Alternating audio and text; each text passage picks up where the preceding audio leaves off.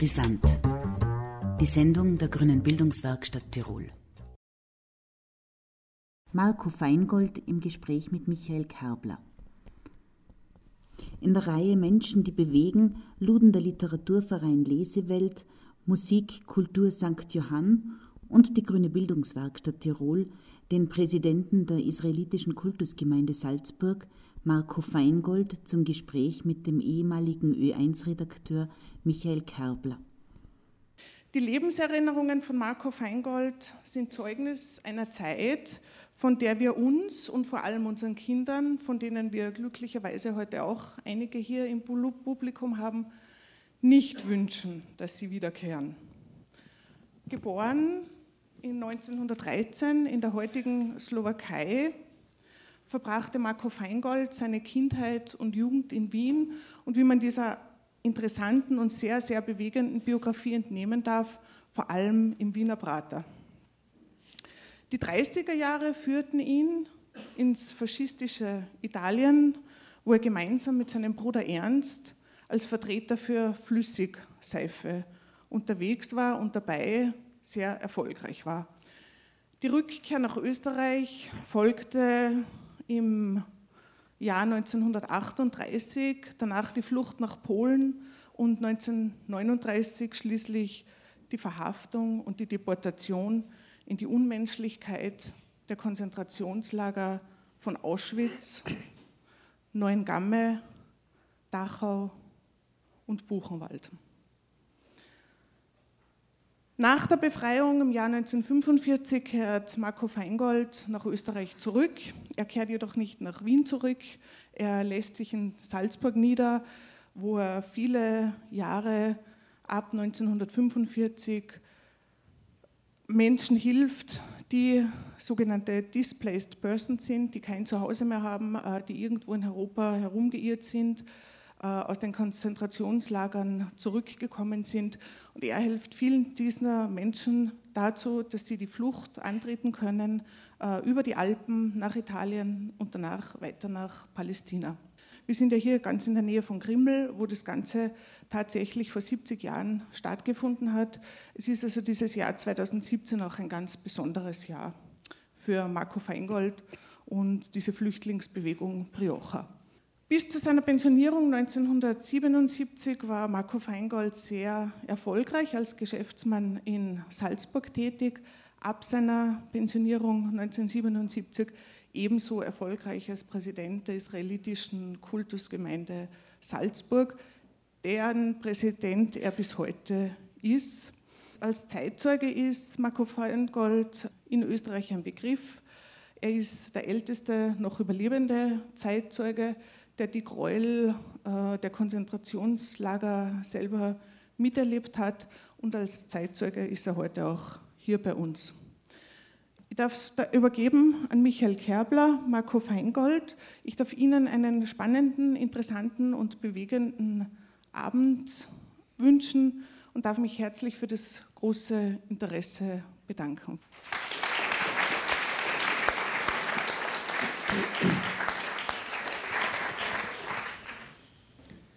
Heiße Sie auch ganz herzlich willkommen. Marco Feingold, auch Hanna Feingold. Ähm, ich habe nicht nur aus Interesse und Respekt gegenüber der Biografie und dem Menschen Marco Feingold gerne diese Aufgabe übernommen, heute Abend dieses Gespräch mit Marco Feingold zu führen, sondern weil es auch ein Thema berührt, mit dem ich mich seit mehr als zehn Jahren befasse, in einem knappen Satz, wir sind, was wir erinnern. Und ich halte äh, diese Gespräche und die Leistung äh, von Marco Feingold, diese Lebensleistung seit 1977, Sie müssen sich vorstellen, ich glaube, es sind jetzt mittlerweile weit über eine Viertelmillion. 45 habe ich angefangen. Aber die, die Vorträge in den Schulen. Ja. Gut, Sie kennen Ihr Leben besser als ich. Äh, aber, aber dass Sie, äh, ich glaube jetzt wirklich schon deutlich über 250.000 Menschen mit, mit, Vorträgen, mit Abenden wie diesen hier erreicht haben, das zeigt schon, wie wichtig es ist, sich zu erinnern, welche Geschichte unser Land auch hat. Ihre Erinnerung, Herr Feingold, äh, reicht 100 Jahre zurück, mehr als 100 Jahre. ich erinnere mich an mein dritten Lebensjahr, war Wien 1916 zu Beginn oder schon laufenden Ersten Weltkrieg. Die Hungersnot, die da war. Historiker haben jetzt entdeckt, man hat damals in Wien, um das Brot im Volumen zu vergrößern, Sägespäne mit eingebacken. Und ich kann mich deshalb an das dritte Lebensjahr erinnern, weil wir waren drei Buben zu Hause, drei Jahre, fünf Jahre, sechs Jahre. Und einen Säugling hat meine Mutter mitgenommen, wenn sie früh morgens um 4 Uhr, 5 Uhr früh aufstehen musste, um etwas noch zu bekommen, weil meistens, wenn man später gekommen ist, hat der Kreisler gesagt, ich habe nichts mehr. Und so hat sie uns zurückgelassen, drei Häufchen von diesem berühmten Brot mit Sägespäne und daneben drei kleine Häufchen den roten Industriezucker, damit, sollte sie später zurückkommen und wir aufwachen, dass wir etwas zu essen haben. Zugeben muss ich, dieser Säugling, den sie da jeweils mitgenommen hat, hat das nicht vertragen. Er hat Lungenentzündung bekommen und ist noch 1916 verstorben. Ich habe immer gesagt, dieses Kind ist für die anderen drei geopfert worden. Nur meinen Eltern habe ich meine Gedanken nicht sagen dürfen, weil die hätten mich erschlagen. Wenn ich, ich an meine Kindheit denke, denke ich an Grieskoch und. Da darf ich ja. jetzt Ihren Ding. Ich habe zwei Korrekturen bei der Ansage. Ich bin nicht in der Slowakei geboren worden, und habe trotzdem eine Geburt schon aus der Slowakei. Geboren, drei, wurde ne? ich, geboren wurde ich in den Dreiländereck Ungarn, Tschechoslowakei und Slowakei. Und im ersten, also vor dem Ersten Weltkrieg, hatte der Geburtsort Bessarabania geheißen und war Ungarn. Nach dem Ersten Weltkrieg fiel dieses Gebiet zur Tschechoslowakei und ich habe einen tschechischen Geburtsschein, wo das ausdrücklich vermerkt ist, dass ich in der Tschechoslowakei geboren wurde. Und neuerdings habe ich einen Geburtsschein aus der Slowakei, denn dieses Gebiet ist jetzt an die Slowakei abgesetzt worden und so habe ich drei Geburtsscheine gehabt. Der erste ist leider bei der Gestapo hängen geblieben, habe ich nicht mehr zurückbekommen, aber die zwei anderen habe ich noch. Sie können, wenn Sie irgendeines meiner Worte nicht glauben, ich habe für alles, über das ich spreche, habe ich Beweise hier.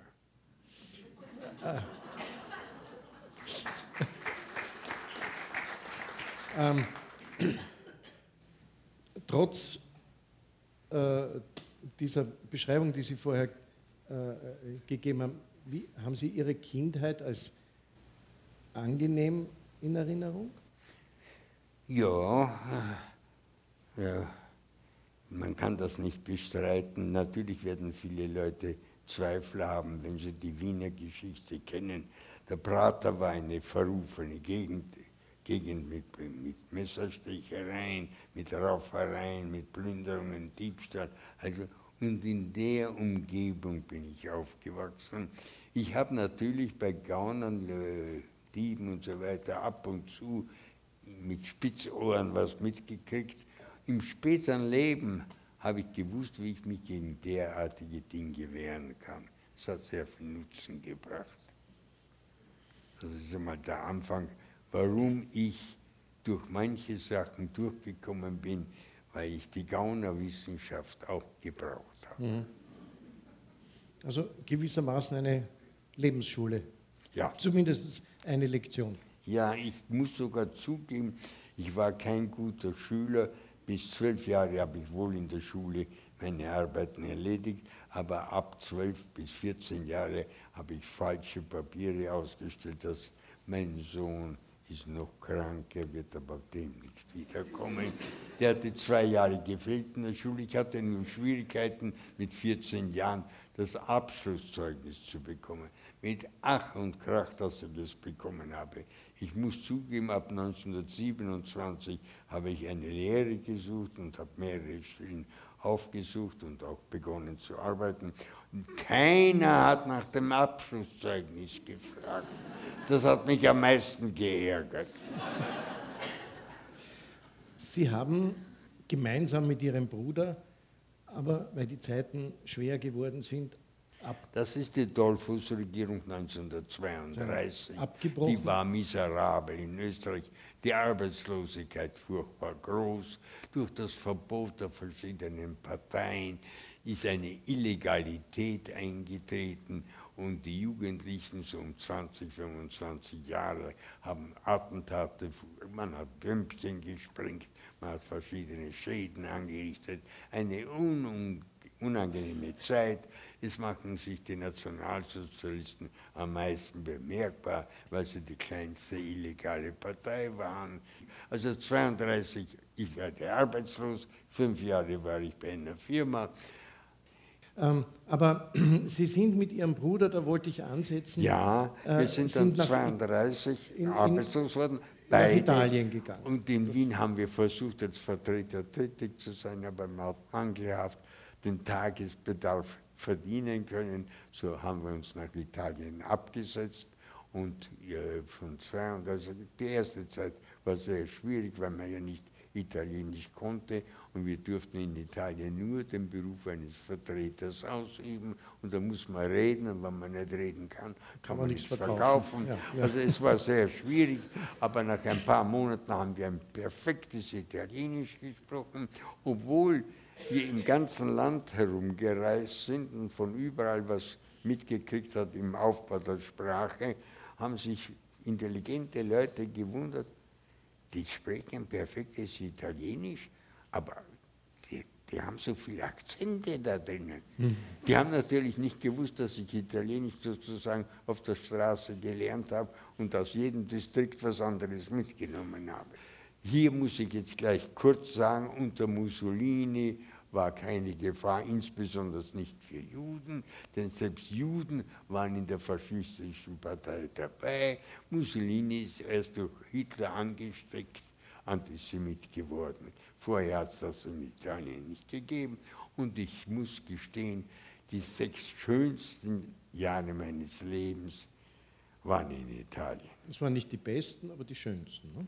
Und besten. Und besten. Und okay. verdient Geld. Na, schaufelweise.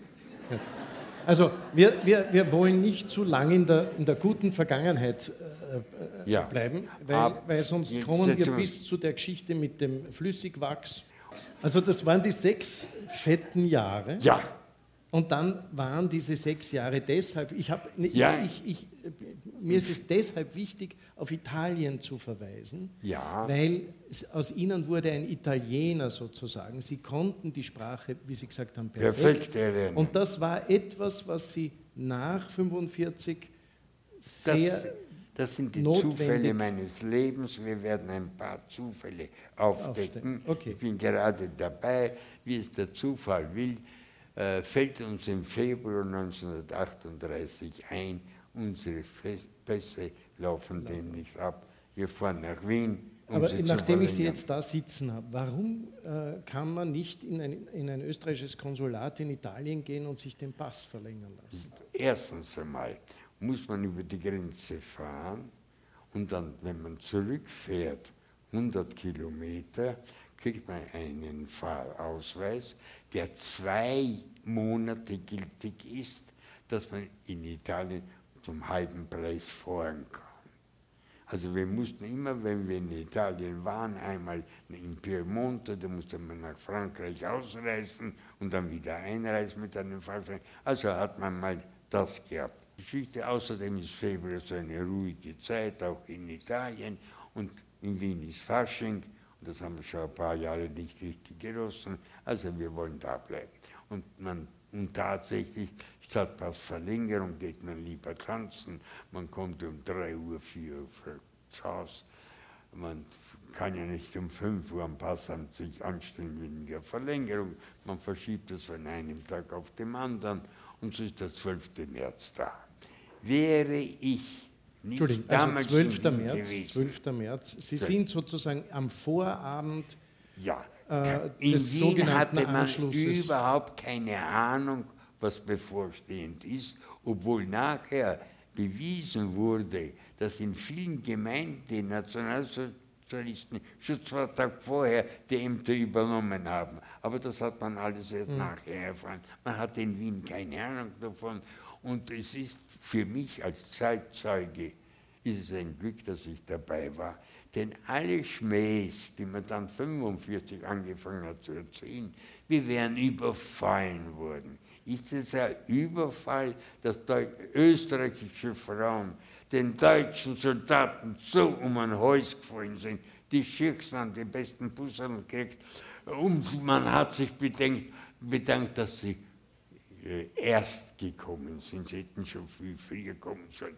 Was war die Ursache? In Österreich unter Dollfuß, Schuschliche Regierung, eine Arbeitslosigkeit, die man sich nicht vorstellen kann.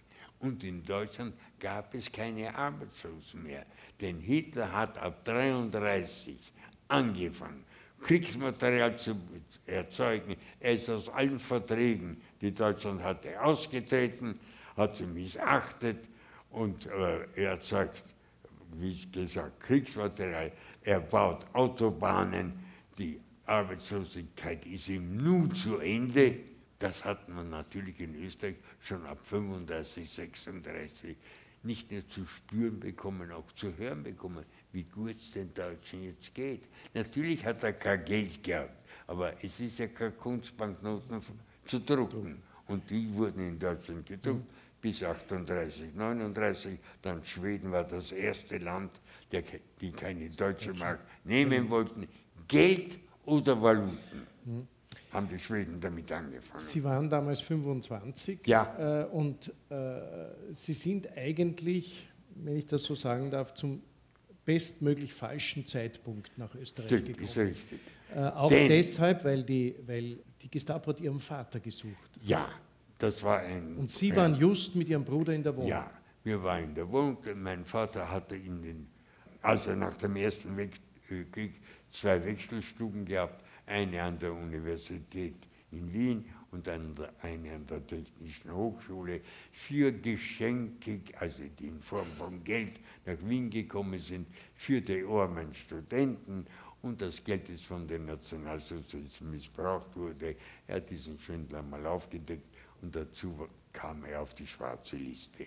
Man darf nicht vergessen, in Wien gab es sehr viele Nationalsozialisten, auch in der Verbotszeit, die schon Listen angelegt haben, denn die wussten, dass Deutschland eines Tages in Österreich einmarschiert. Und auf diesen Listen stand auch mein Vater. Innerhalb drei Wochen wurden die ersten tausend Männer von Wien nach Dachau gebracht. Ohne diese Listen hätte man so viele Leute nicht in der Geschwindigkeit zusammengebracht. Aber weil die Listen da waren und auf einer dieser Listen stand auch unser Vater, wir waren gerade zu Hause, man kommt, der ist nicht da, der ist in Jugoslawien, man nimmt uns zwei mit. Und wir werden fünf Tage hindurch so äh, durch die Waldmaschine gezogen, man ist so geschlagen worden. Man hat, es hat am Körper keine Stelle gegeben, die nicht blau war, ohne uns zu sagen, was man von uns will. Das System war immer das gleiche. Man will was von den Häftlingen und der Häftling muss geschlagen werden, solange das klappt. Unmittelbar ist es das Ende. Und wie man nach fünf Tagen dachte, jetzt sind sie weich genug, kam man mit einem Briefpapier, schreibt euren Vater, er soll kommen und ihr seid frei. Das war die Erziehung in Deutschland. Denunzieren.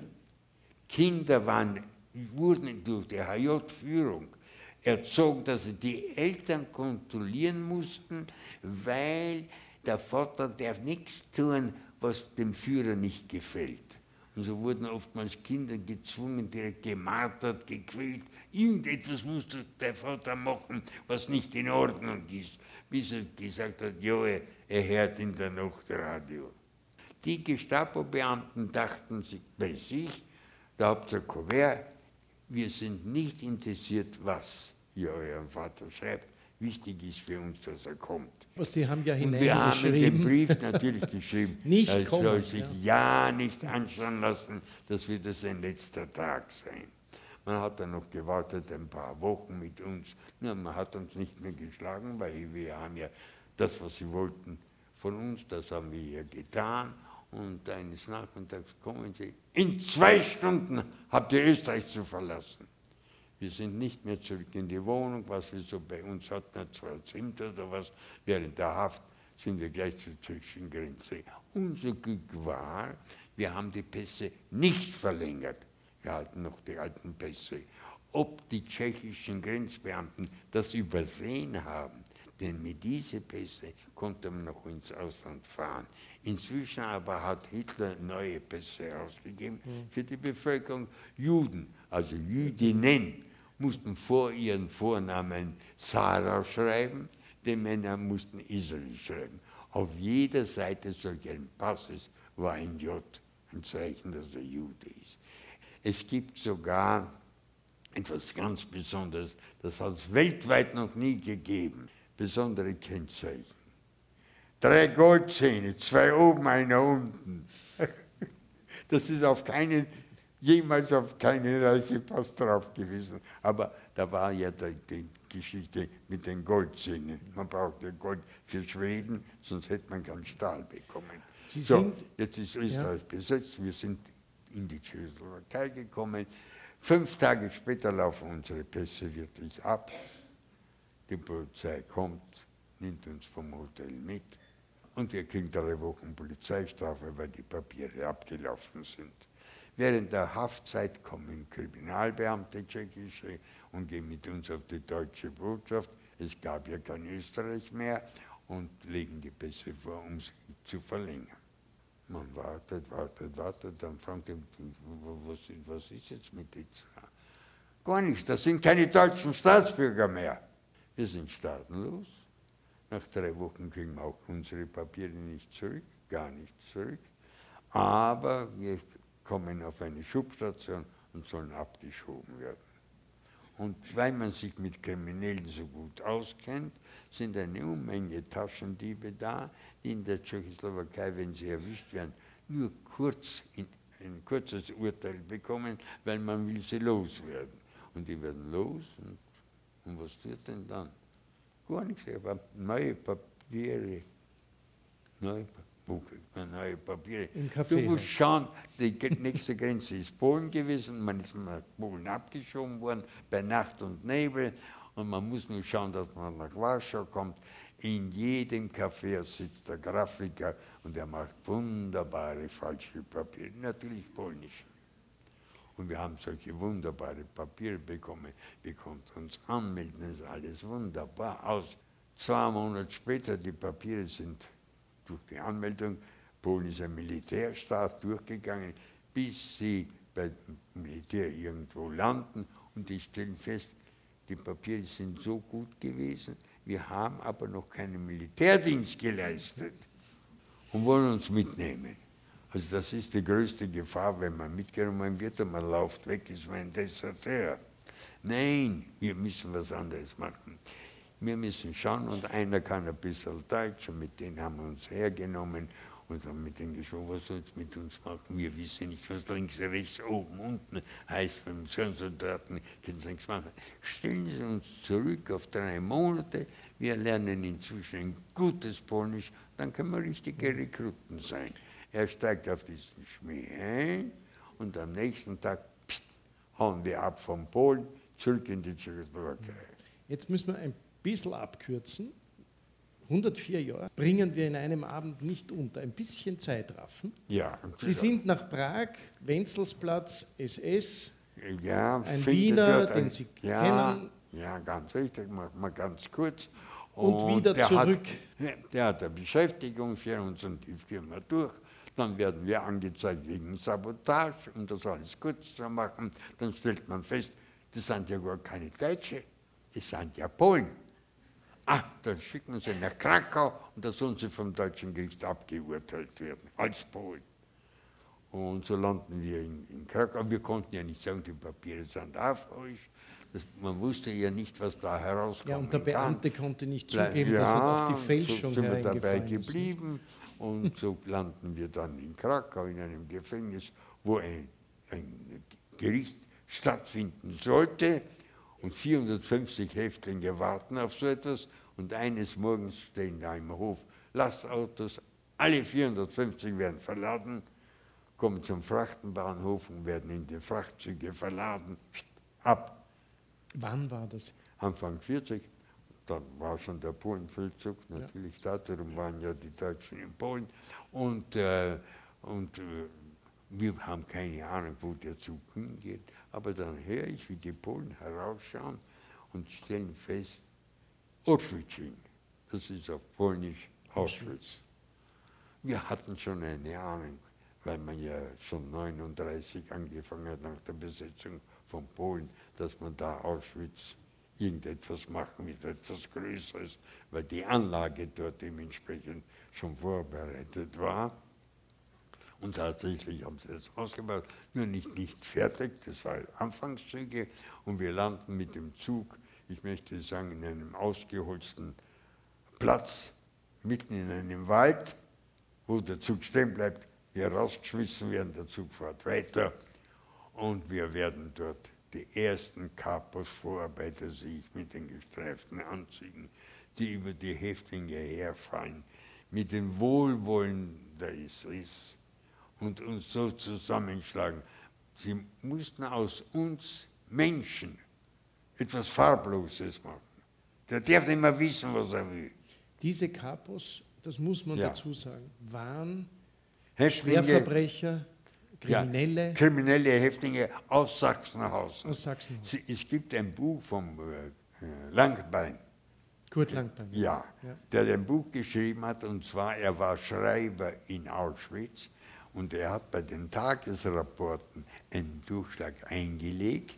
Das war aber nur in Auschwitz möglich und hat dadurch jeden Tag eine Kopie vom Tageslauf gehabt. Wer gestorben ist, wer dazugekommen ist, wer auf Transport gegangen ist, alles Mögliche ist da drauf gestanden. Denn nur in Auschwitz haben sehr viele polnische Zivilarbeiter gearbeitet. Und so einer hat gewagt, so eine Kopie jeden Tag mitzunehmen. Und nach 1945 konnte dann so ein dickes Buch hergestellt, wo jeder Tag drinnen steht, wo meine Ankunft eingetragen ist. In Sie waren der erste Österreicher. Nicht unter Ding, aber unter der Nummer, die ich hatte, man hat die und die Nummernzahl ins Lager gebracht. Ja, man marschiert dann ein ins Lager in einen Kordon von SS-Leuten, die auf uns einschlagen. Man kommt ins Lager herein. Man muss da gleich alles, was man in den Taschen hat, herausgeben. Das sind kriminelle Häftlinge, die das zu machen haben.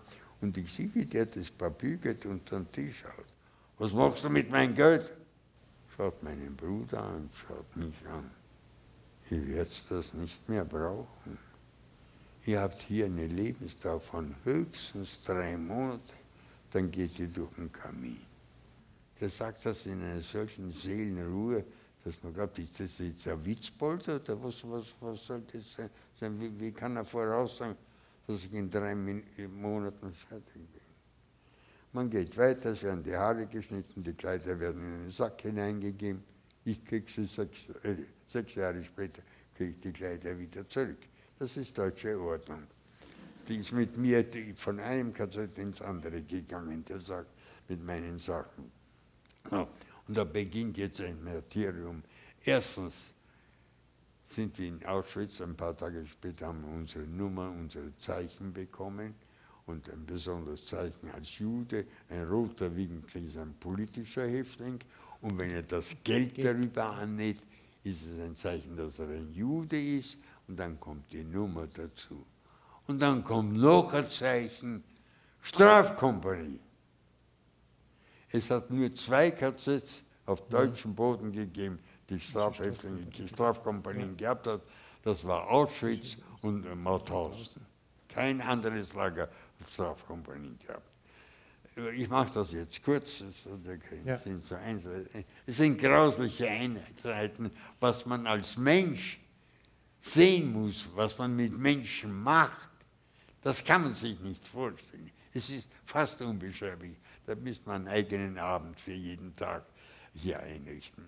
Also ich kam mit 55 Kilo nach Auschwitz, 1,65 Meter groß, also an und für sich sehr schlank. Aber innerhalb zweieinhalb Monaten bin ich auf nicht einmal 30 Kilo runtergekommen. Die größte Qual der Häftlinge ist, man hungert. Man verliert jeden Tag an Gewicht. Und man kann normalerweise keinen Menschen sehen, ich kann es nur jetzt beschreiben, wenn das letzte Gramm Fett zwischen Haut und Knochen verschwunden ist, fängt man so zu scheppern an. Spürt die Kälte. Wenn ich das jetzt erzähle, wenn wir am Abend von der Arbeit gekommen sind, wurde am Holzblock der Ofen angezündet, Ja, damit es ein bisschen warm ist. Im Sommer. Auch im Sommer. Auch im Sommer. Ja, das ganze Jahr hindurch. Also es ist unvorstellbar. Man hat gearbeitet, gezwungenermaßen. Man wurde dazu angetrieben, geschlagen, alles Mögliche. Aber mit ein bisschen Hirn hat man versucht, nur so weit Bewegungen zu machen, dass man ein bisschen Wärme in den Körper reinkriegt. Also eine Manipulation, die, man, die unverständlich ist. Man sieht ja an sich selbst, wie man abnimmt, abnimmt, abnimmt. Wie gesagt, nach zweieinhalb Monaten. Ich habe hier ein Bild, das ein Grafiker gezeichnet hat. Man könnte dieses Bild allen Leuten zeigen, denn genau ich sah mich in diesem Bild. Der stützt sich auf eine Schaufel. Das war der letzte Moment eines Menschen, ehe er zusammenbricht. Den tut niemand mehr. Kein Häftling, kein Capo, kein SS-Mann, etwas. Man kennt schon diese Figuren, die da zusammenbrechen. Man lässt sie zusammenbrechen. Keiner will auf sich die Schuld laden, dass er einem Toten einen Tritt gegeben hat, dass er umgefallen ist. Äh, war das, wenn Sie zurückblicken, ein Glück, dass Sie Ihren Bruder, dass Sie zu zweit waren, dass Sie eine Stütze gehabt haben aneinander? Ja. Äh, weil, weil der eine dem anderen gesagt haben, wir werden es schon irgendwie schaffen? Ja, bis ich mich entschlossen habe. Mein Ende. Vor lauter Hunger und nicht essen können, ist der Mund fast verschlossen. Ich stehe da und halte mich, ich sehe das jetzt an, mein, an dem Bild eines anderen, wie ich mich da auf die Schaufel gestützt habe. Ich war dabei, die Rampe aufzufüllen. Ich kann die Schaufel nicht mehr heben. Und in dem Moment kommt hinter, geht hinter mir einer vorbei. Dein Bruder haben sie für einen Transport aufgeschrieben. Ich höre das noch. Das, das gibt es ja nicht. Das habe ich vergessen vorher zu Ja, sagen. Ein Häftling ne? der Strafkompanie darf nicht außerhalb des Lagers beschäftigt werden, weil Fluchtgefahr besteht. Ein Häftling Strafkompanie darf nie auf Transport gehen. Jetzt geschieht etwas in Auschwitz, was einmalig war. Auschwitz hat immer neue Häftlinge bekommen, meistens zu viel, sie konnten alle nicht brauchen. Und da verlangt das Lager Neuengamme bei Hamburg, erst neu im Aufbau äh, aufgerichtet, man braucht dringend Häftlinge. Und da werden von Auschwitz 1005, das steht alles in dem Buch drin, 1005 Häftlinge. Als wir in Neuengamme ankamen, und uns Häftlinge dort übernehmen ist ein sehr kommunistisch geführtes Lager, sehr korrekt. Ja, was haben denn die uns geschickt? Da ist doch kein einziger Arbeitsfähiger dabei. Auschwitz ist äh, 1000 Häftlinge, die sie hätten Losgeworden. liquidieren müssen. Haben sie nach Hingabe geschickt, sollen das dort umbringen. Und wir haben weniger Schuld auf uns genommen. Also das war denen ihr Gedankengang. Also man kann sich vorstellen, notdürftig haben sie uns ein paar Tage Ruhe gegönnt. Man hat so viel Verbandstoffe gebraucht, um unsere Wunden, die man in Da- Auschwitz nicht behandelt hat, behandeln konnte und so weiter. Mehr, mehr wie ein Jahr haben wir an diesen Sachen verbraucht gegenüber dem Vorjahr. Und äh, notdürftig und so fängt man dann dort zu arbeiten. Aber Juden sind ja überhaupt nicht in die Krankenstation gekommen. Das ja, ist eine separate Geschichte. Es gab KZs, wo Juden nicht aufgenommen wurden. Das ist dann später gekommen. Nicht in Neuengamme. Gut, in Neuengamme war ein eigenes System. Kommunisten, ich möchte sagen, die meisten politischen Häftlinge in Gesamtdeutschland waren vorwiegend Kommunisten. Die waren gut organisiert untereinander. Gut organisiert und sie haben sich gegenseitig geholfen. Das Revier, also das Spital, alle Betten waren täglich besetzt. Denn wenn einer von ihren Kommunisten schwach wurde, hat man ihn hineingenommen. Man hat ihm ein paar Tage drinnen gehalten, man hat ihn erholt, dann ist der Nächste dran gekommen. Also Sie meinen, hereingeholt, er hat einen Innendienst, ist zu einem Innendienst eingeteilt worden? Äh, hier möchte ich Folgendes sagen. In allen KZs, zum Schein hat die SS die Führung gehabt. In Wirklichkeit haben Häftlinge das Lager geführt. Man hat sozusagen den SS-Leuten, die meisten haben ja nicht schreiben können, nichts machen können. Sie waren eh auf den Häftling angewiesen, aber der Häftling hat ihnen nichts zu verstehen gegeben. Sei froh, du hast mich, ich kann für dich die Arbeit machen. Man hat die Arbeiten gemacht, man hat untereinander alles geregelt, was notwendig war. Von, wenn Häftlinge auf Transport geschickt werden mussten, haben das Häftlinge ausgesucht. Mhm.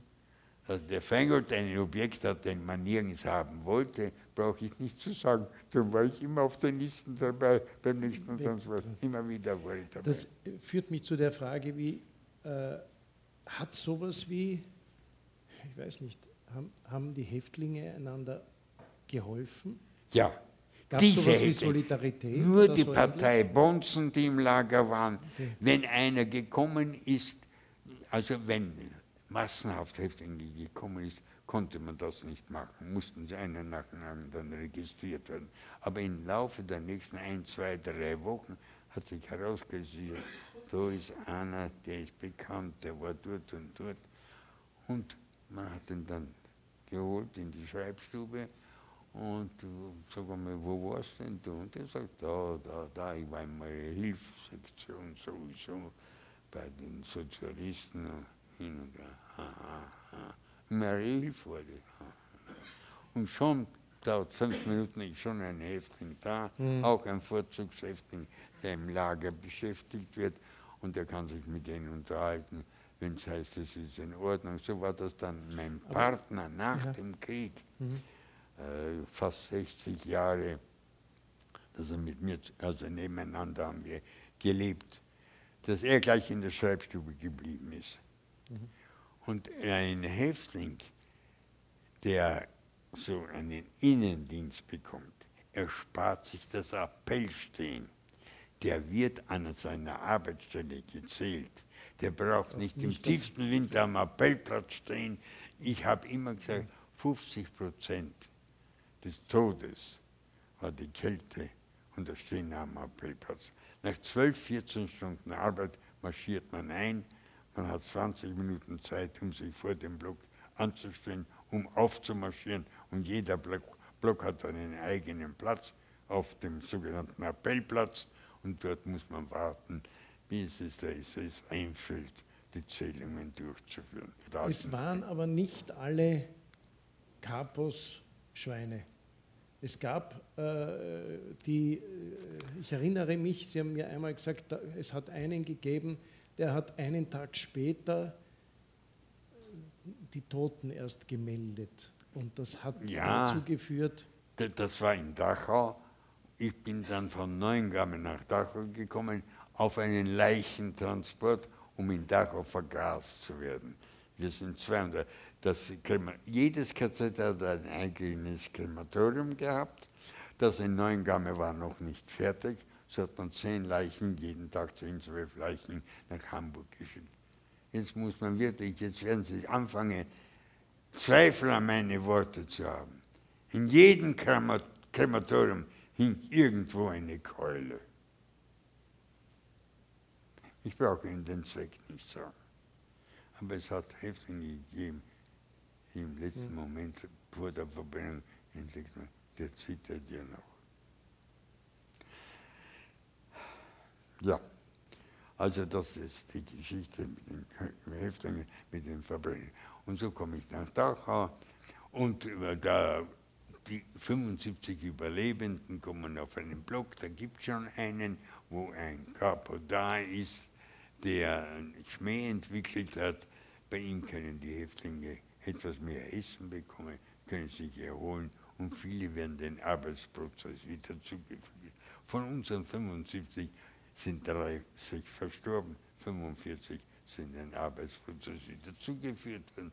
Und ich bekam eine Sonderstellung, denn wie ich nach Dachau kam und die Häftlinge haben erfahren, da ist einer, der war schon in Auschwitz, weil damals ist von Auschwitz kein Lebender weggekommen. Die Leichen sagen ja nichts.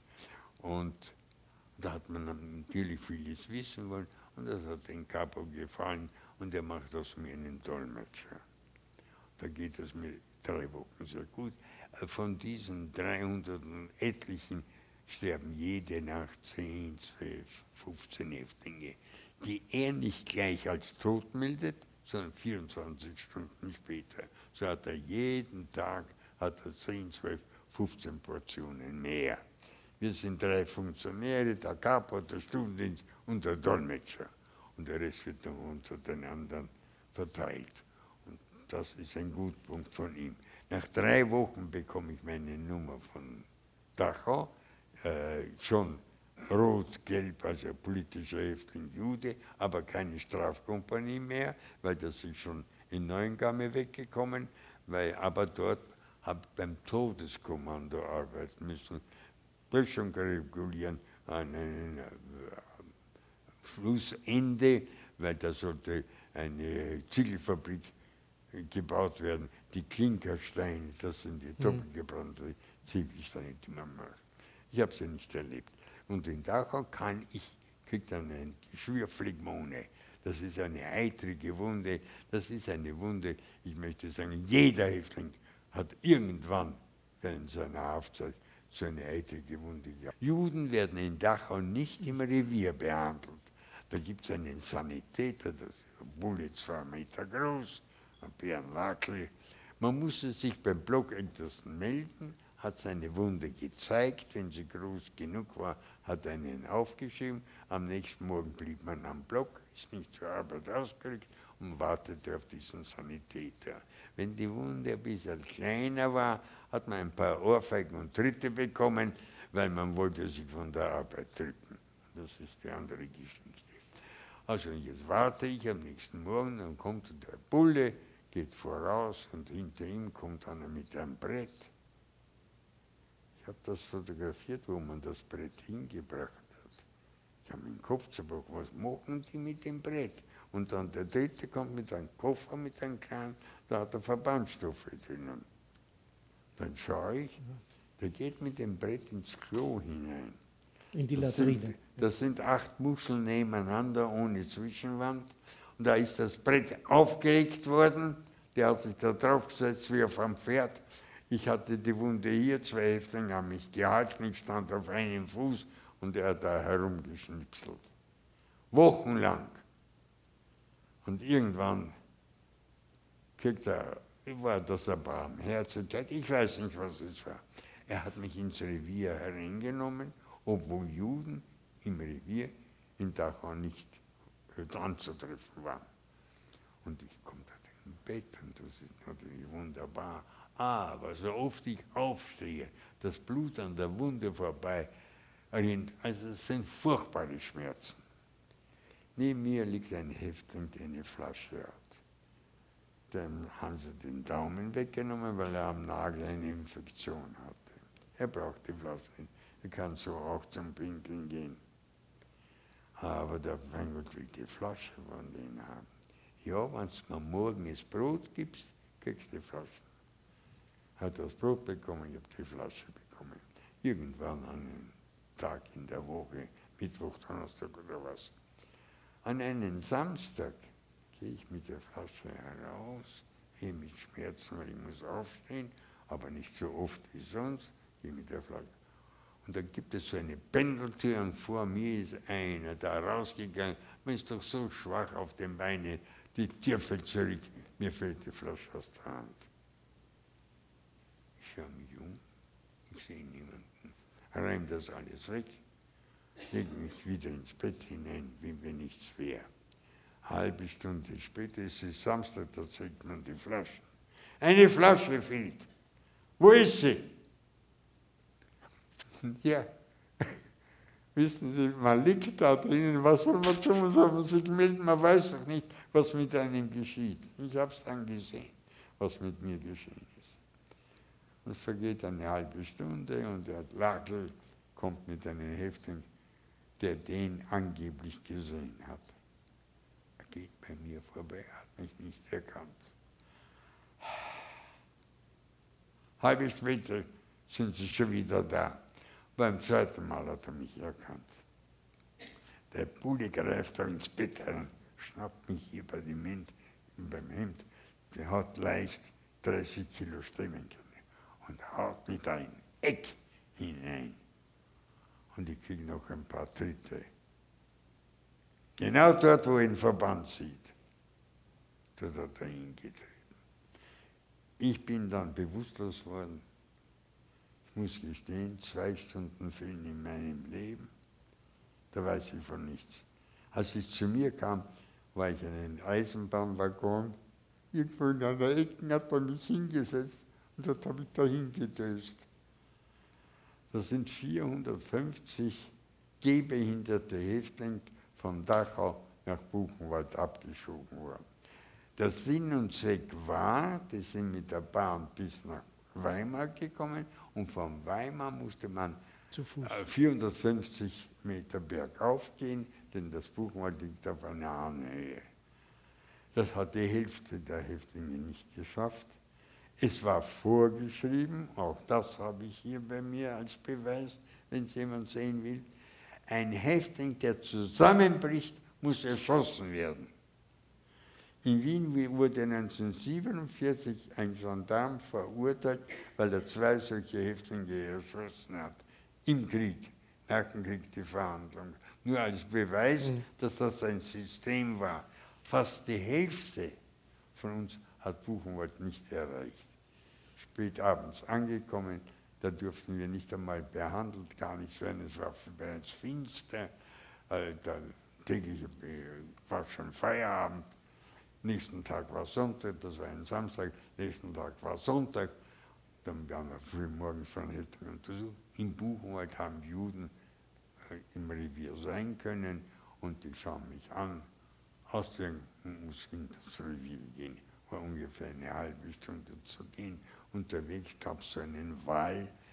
Und hinter diesem Wall hat es dann immer geheißen, das ist das kleine Lager. Ich werde noch auf das kommen. Und äh, das sind dann dort. Ne? Und dort ist auch das Revier.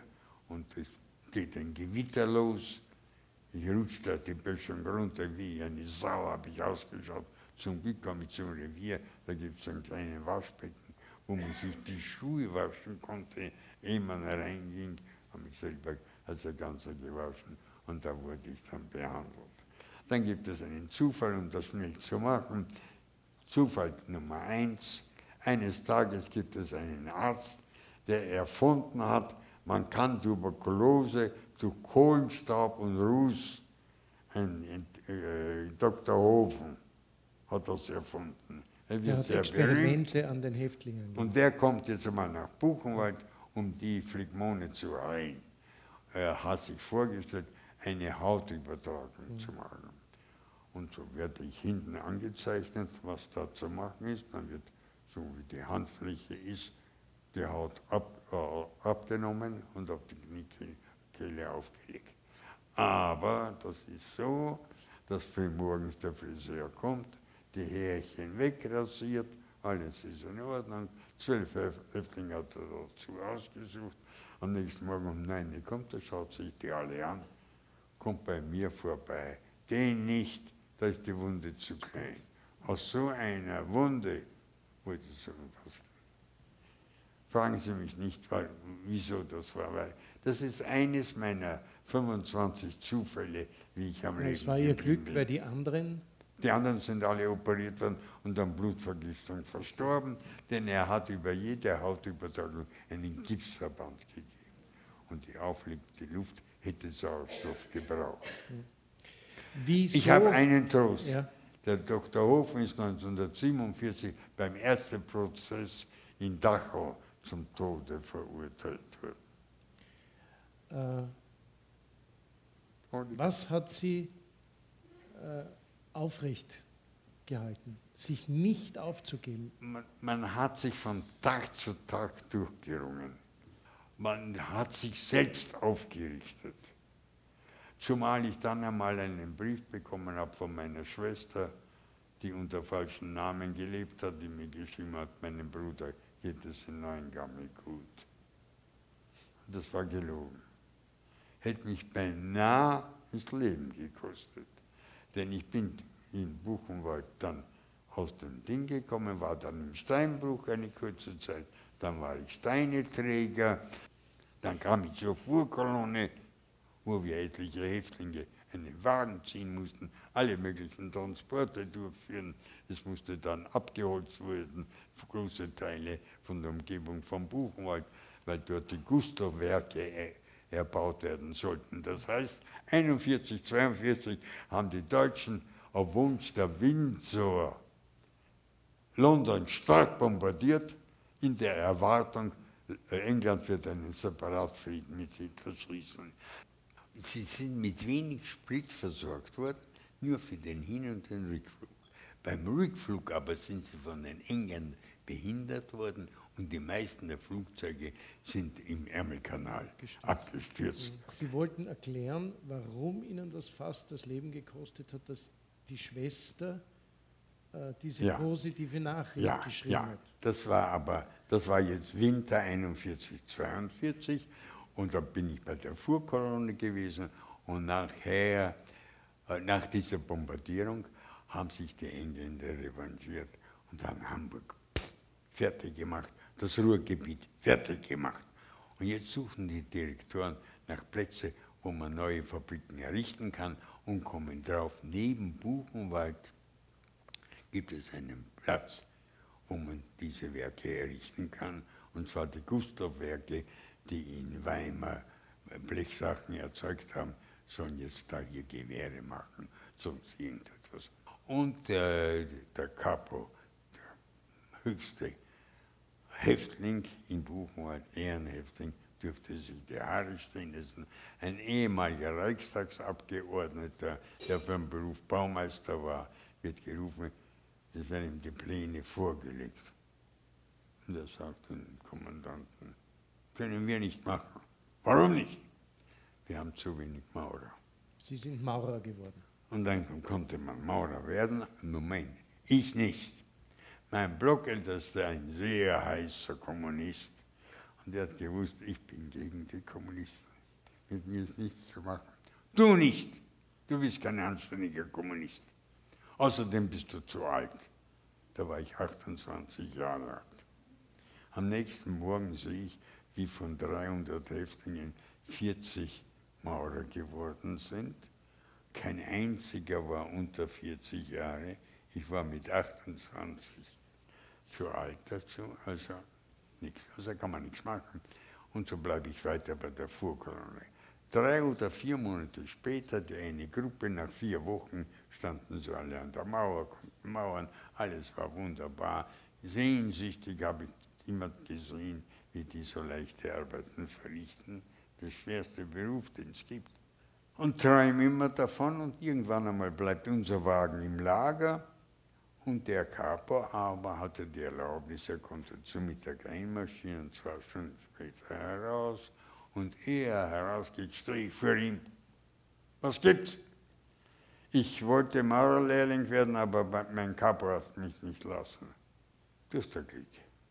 Morgen wird ein neues Kommando zusammengestellt und da gehst du runter dort und dort werden die zusammengenommen. Da stellst du dich dazu. Ich stehe weiter noch was? Ja, du hast mir gar nicht gefragt, auf welchem Block ich bin. Ah, 22.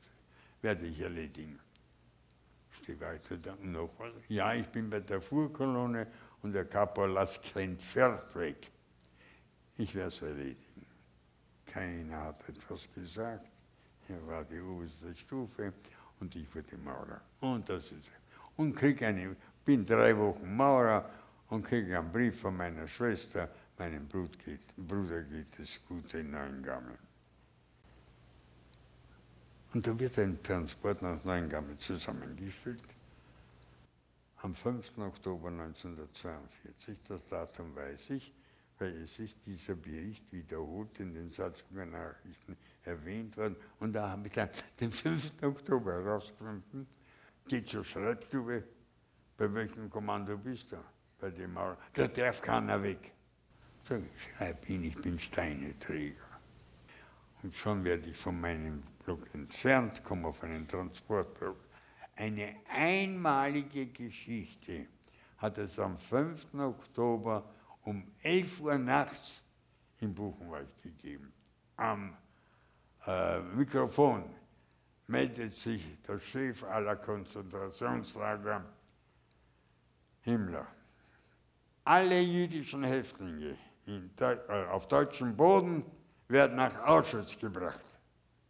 Mit Ausnahme der Bauhandwerker. Ich brauche nicht beschreiben, wie ein Fitschepfeil war ich in der Schreibstube und da sitzt der andere Häftling da. Na, du gehst nach Auschwitz. Da steht, du bist Träger. Bis ich ihm das erklärt habe, vielleicht eine Stunde gedauert, um mit ihm wirklich zu beweisen, dass ich doch Maurer bin. Ich habe hier ein Dokument meines Bruders, dass er am 15. Jänner 1942 in Neuengamme, Hausdeich Nummer 60, verstorben ist. Das ist ein Auszug aus dem Sterberegister von einem Standesamt. Buchenwald, der Tag der Befreiung. 11. April 1945. Der 11. April. Haben Sie gewusst, haben die Leute gewusst, die, die Truppen, ja. die Befreier kommen näher? Man hat sie gehört. Hat die Schießerei gehört, die Tage vorher schon. Die Truppen vom Buchenwald, die zum Austausch für die Türme, sind abgezogen worden schon ein paar Tage vorher zur Frontverstärkung. Also das Wachpersonal auf den Türen? Ja, okay. ja. Das, das, haben wir gesehen, weil Häftlinge haben ja. draußen in den Kasernen gearbeitet und die sind geräumt worden. Jede Gruppe Häftlinge, ob Küche, Spital, äh, Krematorium, was immer wir hernehmen, Wäscherei, eines SS-Mann mit ein paar Häftlinge. Und auf einmal um halb elf Uhr vormittags wird durchgegeben durchs Mikrofon, alle SS-Leute aus dem Lager. Und von überall verlassen die SS-Leute mhm. ihre Arbeitsstelle, gehen zum Tor hin. Die auf den Türmen sehen natürlich, was da los ist und sehen, ne? wie der Kommandant ja. mit Autos, mit allen wegfährt. Mhm sind weg.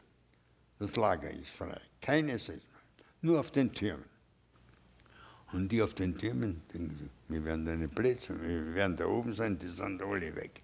Und schleichen herunter.